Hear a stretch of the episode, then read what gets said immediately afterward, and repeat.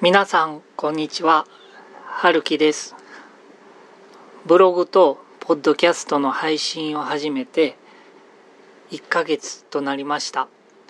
この1ヶ月は第1回バイブルスタディと第2回バイブルスタディの録音を中心にどちらかというともうすでに福音を信じている人向けのメッセージを配信させていただいています。最初はぜひこの福音のメッセージを聞いてほしいなと思う身近な友人の何人かに実験的に始めただけなので絶対に宣伝しないでねという感じで案内しただけだったんですが蓋を開けてみると毎日それ以上のいろんな方がアクセスしてくださっているみたいでとってもびっくりして一方で本当に嬉しく思っています。現在の時点で1日に35人から70人くらいの方がアクセスしてくださっている感じです。本当にありがとうございます。中には私の教会でぜひこのメッセージをしてほしいので実現するように祈っています。と連絡をくださった方もいてとても励まされました。ありがとうございます。私自身は一人で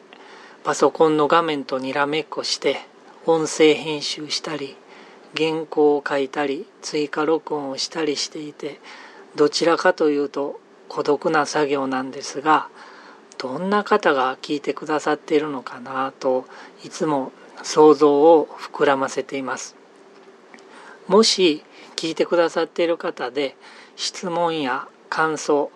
今後取り上げてほしい内容などがありましたらメッセージをもらえたら嬉しいなと思いまして全部に返信返事ができるかはわからないんですけども質問に対しては答えられるものをメッセージでアップする形でお返事できていけたらいいなと思ったりしまして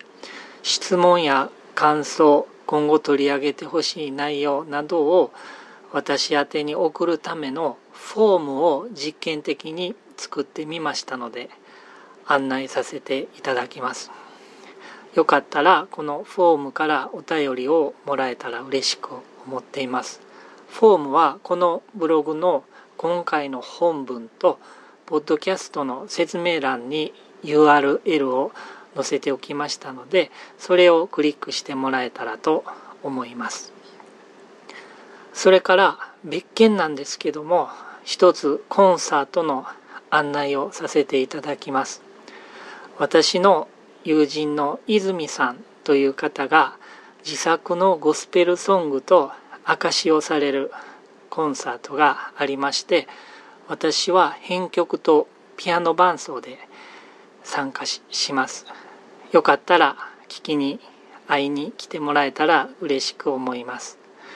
2019年3月2日土曜日午後3時15時から16時の1時間東京の渋谷にあります東京バブテスト協会というところであります。泉ちゃんの、えー、YouTube の URL も載せておきましたのでよかったらどんな歌かを聴いてもらえたらと思います。どうぞよろしくお願いします。